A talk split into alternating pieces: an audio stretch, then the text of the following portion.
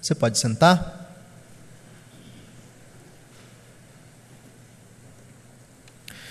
Nós teríamos a saída das crianças para o culto, mas hoje elas já não se fazem presentes. Então eu quero convidar você diretamente a abrir a palavra do Senhor no Salmo de número 46.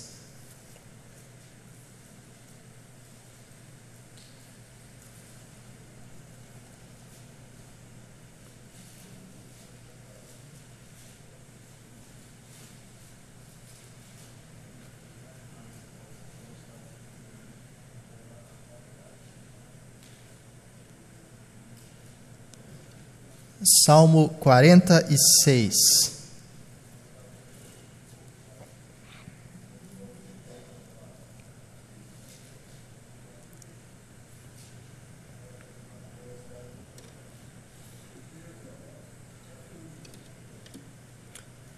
Salmo 46 tem como título: Deus é o nosso refúgio e fortaleza, ao mestre de canto dos filhos de Corá. Em voz de soprano, cântico. Assim nos diz a palavra do Senhor. Deus é nosso refúgio e fortaleza, socorro bem presente nas tribulações. Portanto, não temeremos, ainda que a terra se transtorne e os montes se abalem no seio dos mares ainda que as águas tumultuem e espumejem, e na sua fúria os montes se estremeçam. Há um rio cujas correntes alegram a cidade de Deus, o santuário das moradas do Altíssimo. Deus está no meio dela, jamais será abalada. Deus a ajudará desde antemanhã. Bramam nações, reinos se abalam ele faz ouvir a sua voz e a terra se dissolve. O Senhor dos exércitos está conosco. O Deus de Jacó é o nosso refúgio. Vinde, contemplai as obras do Senhor, que assolações efetuou na terra. Ele põe termo à guerra até os confins do mundo, quebra o arco e despedaça a lança queima os carros no fogo. Aquietai-vos e sabei que eu sou Deus. Sou exaltado entre as nações, sou exaltado na terra. O Senhor dos exércitos está conosco, o Deus de Jacó é o nosso refúgio. Essa é a palavra do Senhor. Vamos orar? Senhor Deus, temos a tua palavra diante de nós e nós desejamos ouvir a tua voz. Por isso suplicamos que o Senhor abra os olhos do nosso coração, do nosso entendimento, para que, contemplando as maravilhas da tua lei, nós sejamos pastoreados e tratados por ti. Assim nós pedimos, em nome de Jesus. Amém.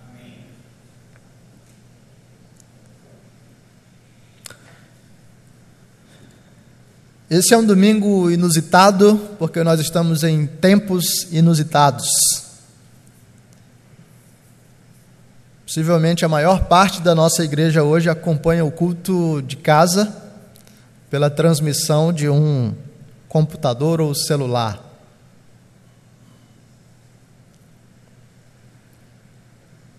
Alguns, de fato, a essa altura estão profundamente preocupados com os caminhos que a nossa cidade, mas o nosso país, e não apenas o nosso país, como o mundo inteiro,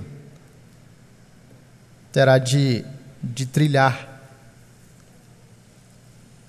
E de fato, no meio do povo de Deus, entre os cristãos, mas não apenas entre os cristãos, no mundo inteiro, você tem uma sensação crescente de temor, ansiedade, de pânico em muitos casos, para tentar entender o que está acontecendo e para onde nós vamos.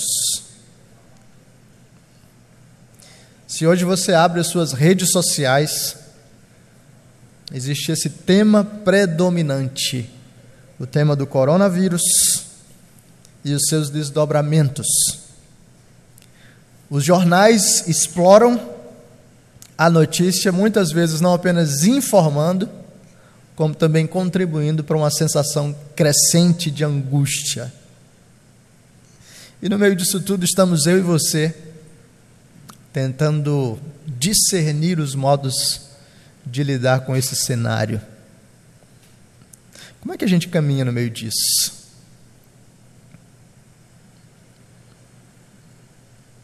Alguns deixam de vir ao culto e se sentem culpados por isso. Outros deixam de vir ao culto e cultam, culpam aqueles que decidem vir.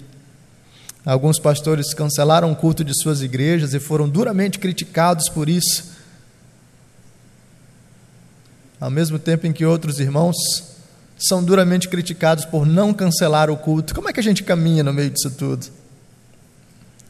Alguns de nós já passam dos seus 60 anos de vida e agora entram naquele grupo que tem sido considerado grupo de, de risco, acima de 60, mais intensamente acima dos 80.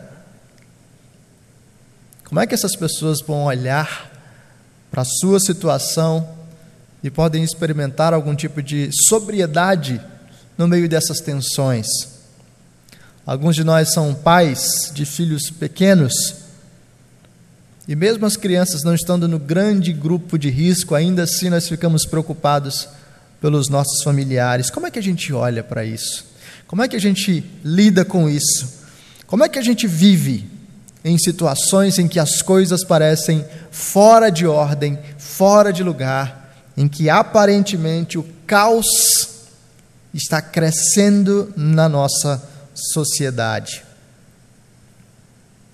Bom, desde o início eu devo dizer para você que nada disso é novo na história da humanidade e na história da igreja. Nós temos aí vários episódios e ciclos ao longo da história de pestes, de doenças que tiveram um nível muito grande de é, destruição no campo social. E a igreja já teve de enfrentar desafios como esses como por exemplo nos primeiros séculos, diante das pestes, ainda no contexto do Império Romano, aquilo que fazia grande diferença dos cristãos para com o resto da sociedade é que a sociedade entrava em crise, as pessoas fugiam das cidades e os cristãos, pela graça do Senhor, não apenas permaneciam sóbrios, como também eram instrumentos da graça para aqueles que sofriam doentes no meio do povo. Nada disso é exatamente novo, mas sim, eu e você precisamos de instrução da parte do Senhor, precisamos de uma mensagem que seja mais firme, mais segura, mais clara e mais confiável do que aquela que temos recebido na maior parte dos noticiários, a fim de olharmos para a realidade com olhos que contemplam as coisas que não se podem ver normalmente, a fim de que eu e você possamos, contemplando a realidade mais completa, ter discernimento e sabedoria enquanto vivemos esse período da história humana. E uma das formas de Deus nos ajudar a contemplar isso é falando a nós, como ele fala no Salmo de número 46. O Salmo 46 nos apresenta o canto dos filhos de Corá. É um salmo que foi composto possivelmente ou provavelmente tendo como pano de fundo a libertação do povo de Deus e da cidade de Jerusalém dos exércitos de Senaqueribe. Quando Deus, de um modo muito impressionante, libertou uma cidade sitiada, sem que os seus cidadãos tivessem que lutar. Deus lutou no lugar do seu povo. O Salmo 46 tem uma estrutura tripla, ela é dividida em três blocos. E infelizmente a nossa tradução não ah, guardou uma palavrinha que divide cada bloco mas que está presente no texto que deveria, de fato, chamar a minha e a sua atenção. O primeiro bloco vai do versículo 1 até o versículo 3.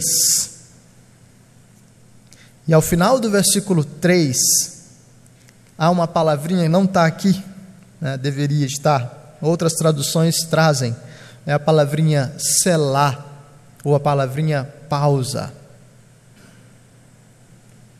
E essa palavrinha pode significar uma simples pausa no ritmo da poesia e da música, mas ela significa um pouco mais do que a mera pausa. Ela significa contemple, assimile e deixe essas verdades falarem mais profundamente para você. Do versículo 1 ao versículo 3, nós temos o primeiro bloco e a palavrinha pausa do versículo 4 ao versículo 7, nós temos o segundo bloco, e ao final dele nós temos a mesma palavrinha, pausa, selar. E do versículo 8 ao versículo 11, nós temos a mesma palavra ao final do bloco, dizendo pausa, medite, assimile, contemple. Não apenas nós temos essa estrutura tripla que é dividida em blocos de assimilação e de meditação, mas nós temos um mesmo tema que é repetido e enfatizado em cada bloco. O primeiro bloco já começa com a definição do tema do salmo, pois ele diz: Deus é o nosso refúgio e fortaleza. Essa é a mensagem central e a mensagem fundamental. Essa mesma palavra vai ser utilizada no final do bloco, no versículo 7, do segundo bloco, que nos diz: O Senhor dos exércitos está conosco, o Deus de Jacó é o nosso refúgio. E exatamente essa mesma declaração vai ser trazida no último versículo, versículo 11, dizendo: O Senhor dos exércitos está conosco, o Deus de Jacó é o nosso refúgio. O que nós temos no Salmo 46 são ciclos de repetição de uma mesma mensagem apontando para a realidade mais profunda que diz: no meio do caos, no meio dos desafios, no meio das tribulações, eu e você temos um refúgio e uma fortaleza segura. Vejam como o salmista desenvolve a sua tese. E aliás, a título de curiosidade, esse era o salmo preferido de Martinho Lutero. E esse foi o salmo que estava por trás da mente dele quando ele compôs Castelo Forte.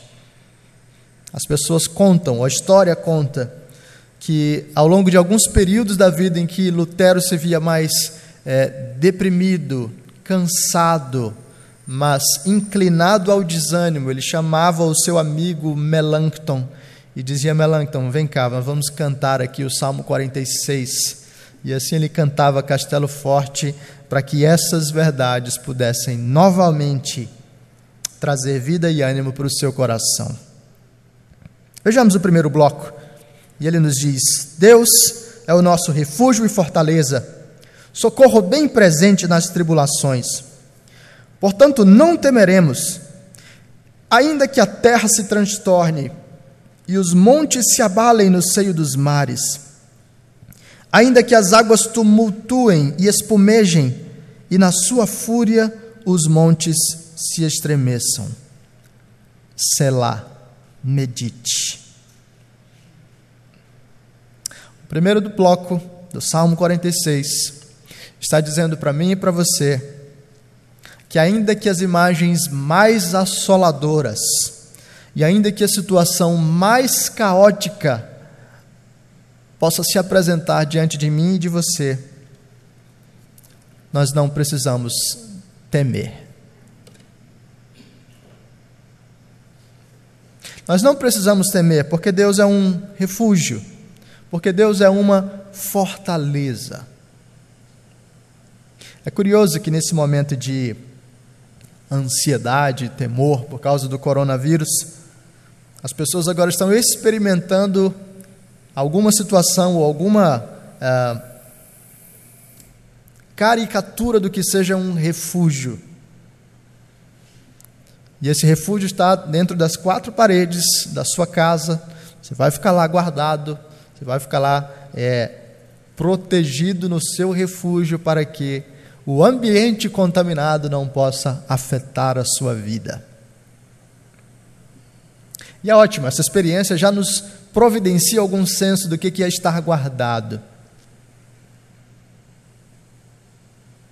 Mas imagine um cenário e uma época em que há guerras, exércitos reunidos para batalhar uns contra os outros.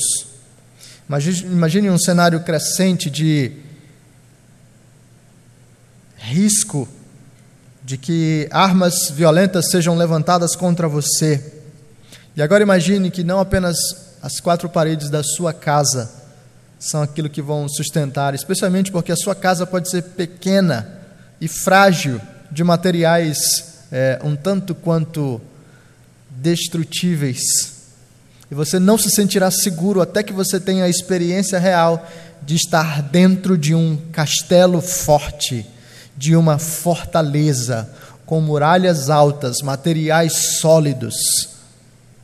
Ali você sente segurança, descanso e paz. A imagem do Salmo 46 é a de que, ainda que o mundo esteja quebrando lá fora, você está dentro de um castelo seguro, que é o nosso Deus. Não apenas isso, o nosso Deus se manifesta para mim e para você como um socorro presente na hora das tribulações. Não se trata apenas de um refúgio impessoal, mas de um Deus que vem em nossa direção para providenciar é, socorro. Por isso nós não precisamos temer. E nós não precisamos temer, ainda que as imagens mais assustadoras estejam diante de nós. Veja como ele diz: ainda que a terra se transtorne, os montes se abalem no seio dos mares, ainda que as águas tumultuem e espumejem, e na sua fúria os montes se estremeçam. Veja, Aqui nós temos alguns dos símbolos de estabilidade.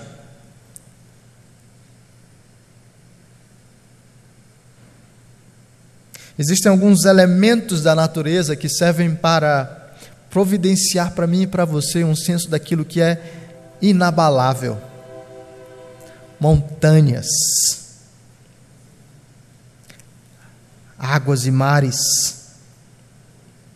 montes firmes. E de repente o salmista nos diz: imaginem que esses montes agora tremem. Imagine que o mar agora está com águas agitadas. Imagine que aquilo que havia de mais seguro, de mais estável diante de mim e de você agora parece como algo instável, frágil, vulnerável. O salmista diz: ainda assim, eu e você não precisamos temer. Ainda assim, eu e você podemos descansar. Deus é o nosso refúgio e fortaleza, socorro bem presente nas tribulações. Talvez hoje a gente não tenha tanta percepção de montes e de mares, mas talvez eu e você tenhamos a percepção agora de alguns elementos de estabilidade que começam a ruir.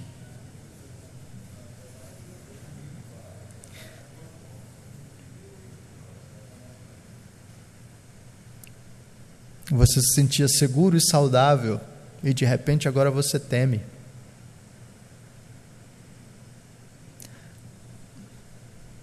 Países, economias, mercados,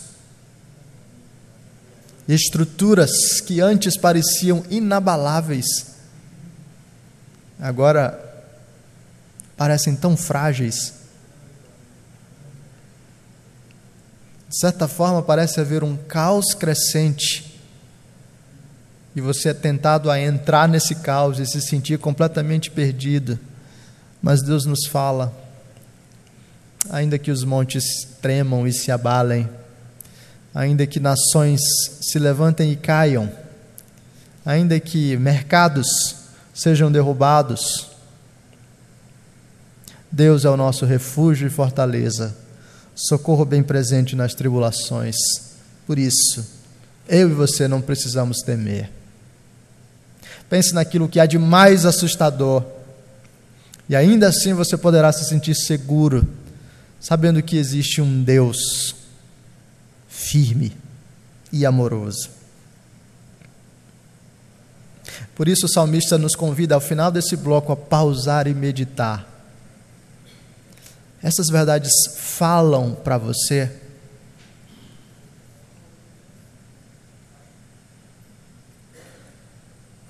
Por vezes o senso de realidade parece ser maior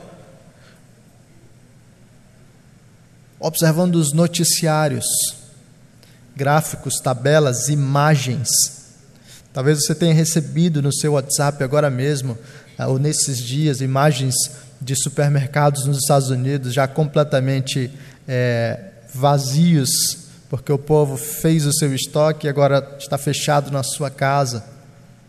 Talvez você tenha recebido as notícias e tenha visto as imagens e vídeos de pessoas na Europa é, também enclausuradas dentro da sua casa ou pessoas profundamente abaladas emocionalmente, e talvez tudo isso tenha contribuído para gerar em você um senso crescente de ansiedade e pânico. Mas e se o seu senso de realidade não for formado pelos jornais, mas for mais profundamente formado pela visão que Deus está providenciando para mim e para você?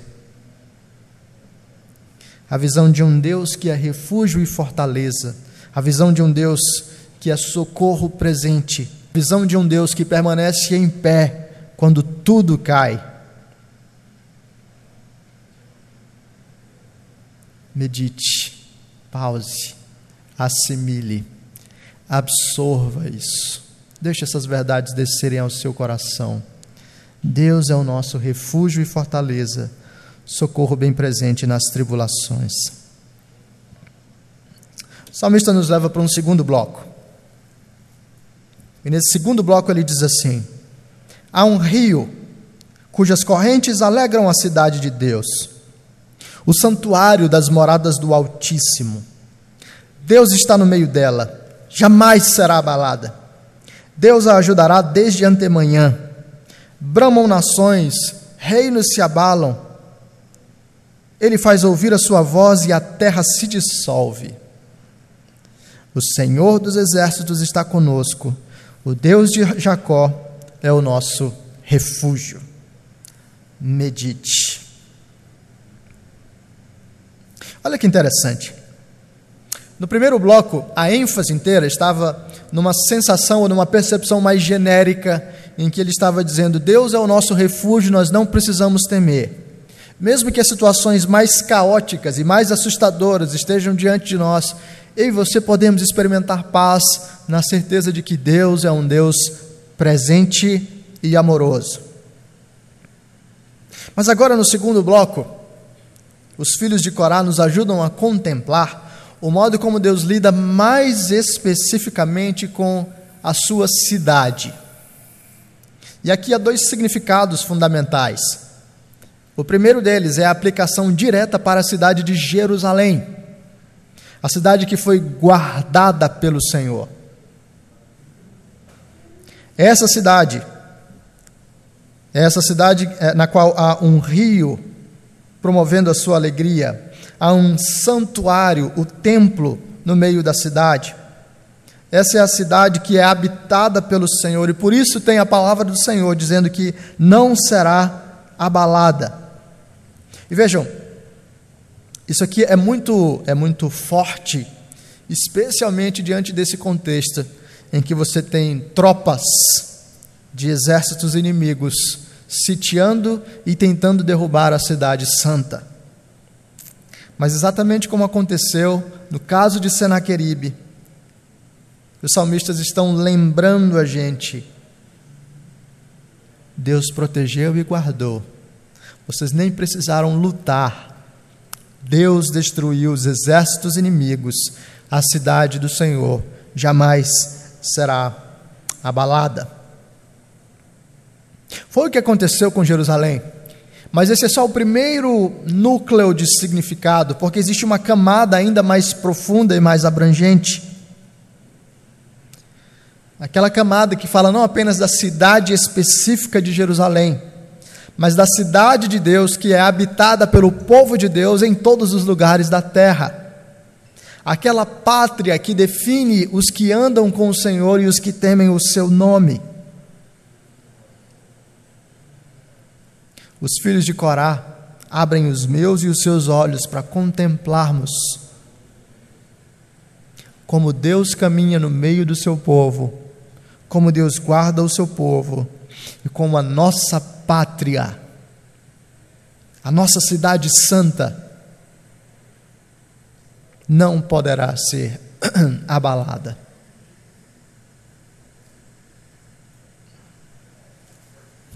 Bramam nações, reinos se abalam, ele faz ouvir a sua voz e a terra se dissolve. É, é inevitável aqui, irmãos, contemplar o contraste entre as cidades dos homens e a cidade de Deus.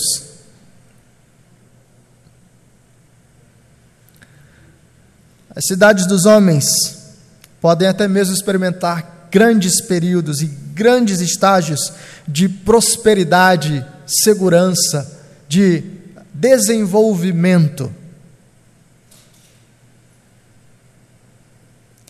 Cidades podem expressar momentos especiais de beleza e de crescimento. Milão, Roma, Nova York, São Paulo. Mas mesmo as maiores economias do mundo, mesmo os maiores mercados do mundo, mesmo as maiores cidades do mundo agora experimentam toda a sua vulnerabilidade e fragilidade. As cidades dos homens estão experimentando um senso de realidade que diz: vocês são frágeis. As grandes e majestosas cidades que causam impacto sobre todo o mundo, agora são povoadas de pessoas que se escondem, assustadas.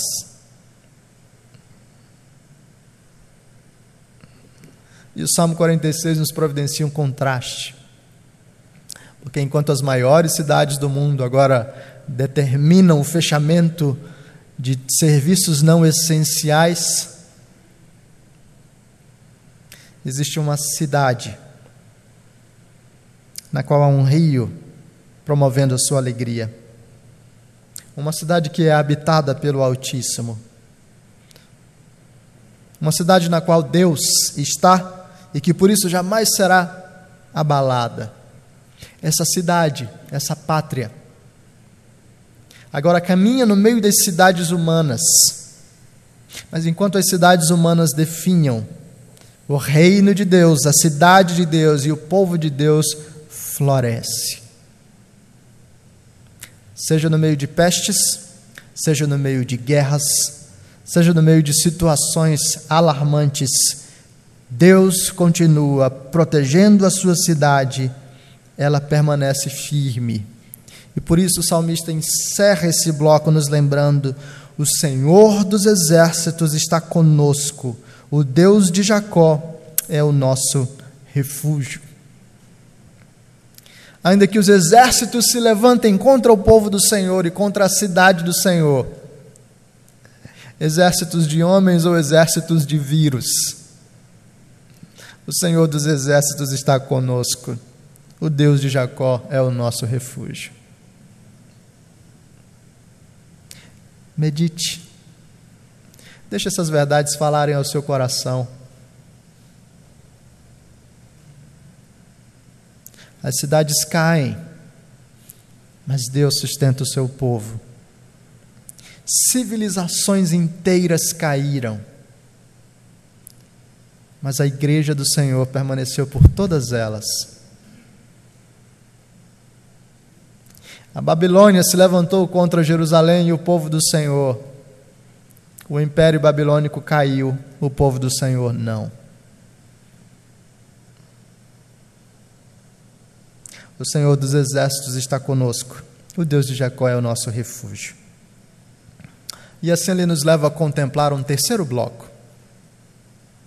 No terceiro bloco ele nos diz, a partir do versículo 8: Vinde, contemplai as obras do Senhor, que assolações efetuou na terra. Ele põe termo à guerra até os confins do mundo, quebra o arco e despedaça a lança, queima os carros no fogo. Aquietai-vos e sabei que eu sou Deus. Sou exaltado entre as nações, sou exaltado na terra. O Senhor dos exércitos está conosco, o Deus de Jacó é o nosso refúgio. O texto hebraico traz algumas dificuldades de tradução. E uma delas é o tempo verbal. Então, alguns verbos são traduzidos ou podem ser traduzidos em dois tempos. E assim é sempre uma tarefa difícil a do tradutor de discernir ou de colocar na língua portuguesa se aquilo vai ser no tempo passado ou no tempo futuro. A minha compreensão é de que esse último bloco fala do tempo futuro e não do passado. Então, quando ele diz: Vinde, contemplai as obras do Senhor, que assolações efetuou na terra, ele pode apontar para o passado, para aquilo que Deus já fez, mas ele também está apontando para aquilo que Deus ainda vai fazer. O ponto agora é o seguinte: no primeiro bloco, ainda que as coisas mais inimagináveis aconteçam, eu e você podemos descansar. No segundo bloco, Deus está no meio da sua cidade e ela não vai ser abalada. E no terceiro bloco, Deus avança o seu reino e avança o seu domínio. Ele diz: Deus põe termo à guerra até os confins do mundo, quebra o arco e despedaça a lança, queima os carros no fogo. A ideia aqui é a que Deus, o Senhor dos exércitos, avança no meio das nações, vencendo os exércitos e estabelecendo a sua paz.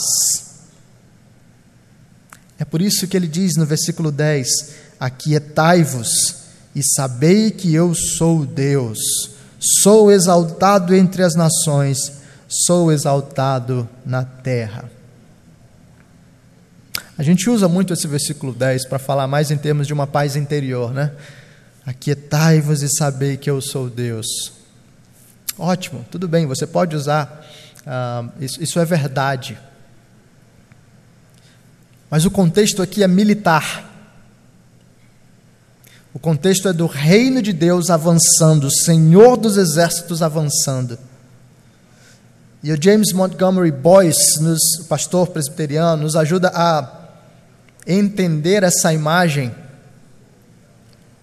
pegando algo do, do contexto do Império Romano. Ele fala do período em que Vespasiano era imperador e ele cunhou uma, uma moeda. E nessa moeda você tinha um, um símbolo duplo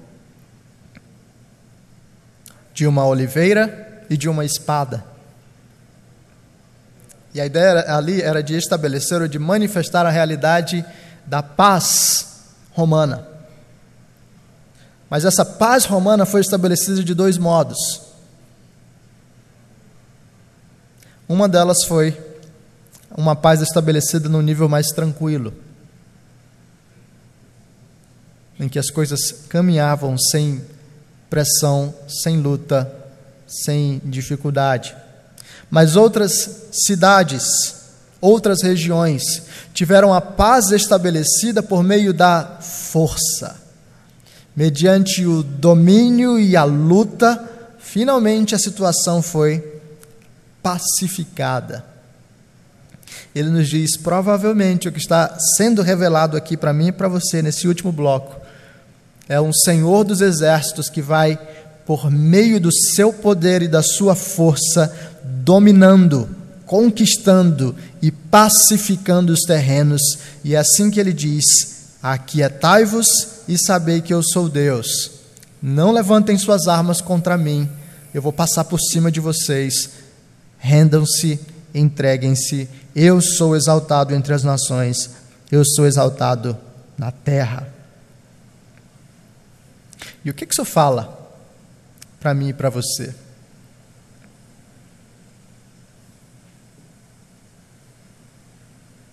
Isso fala que a agenda de Deus, o plano de Deus para o seu reino é de crescimento. Isso fala que, embora o nosso coração por vezes seja assustado com medo do fim, nós podemos contemplar um Senhor que avança no seu domínio e que não encontra limites.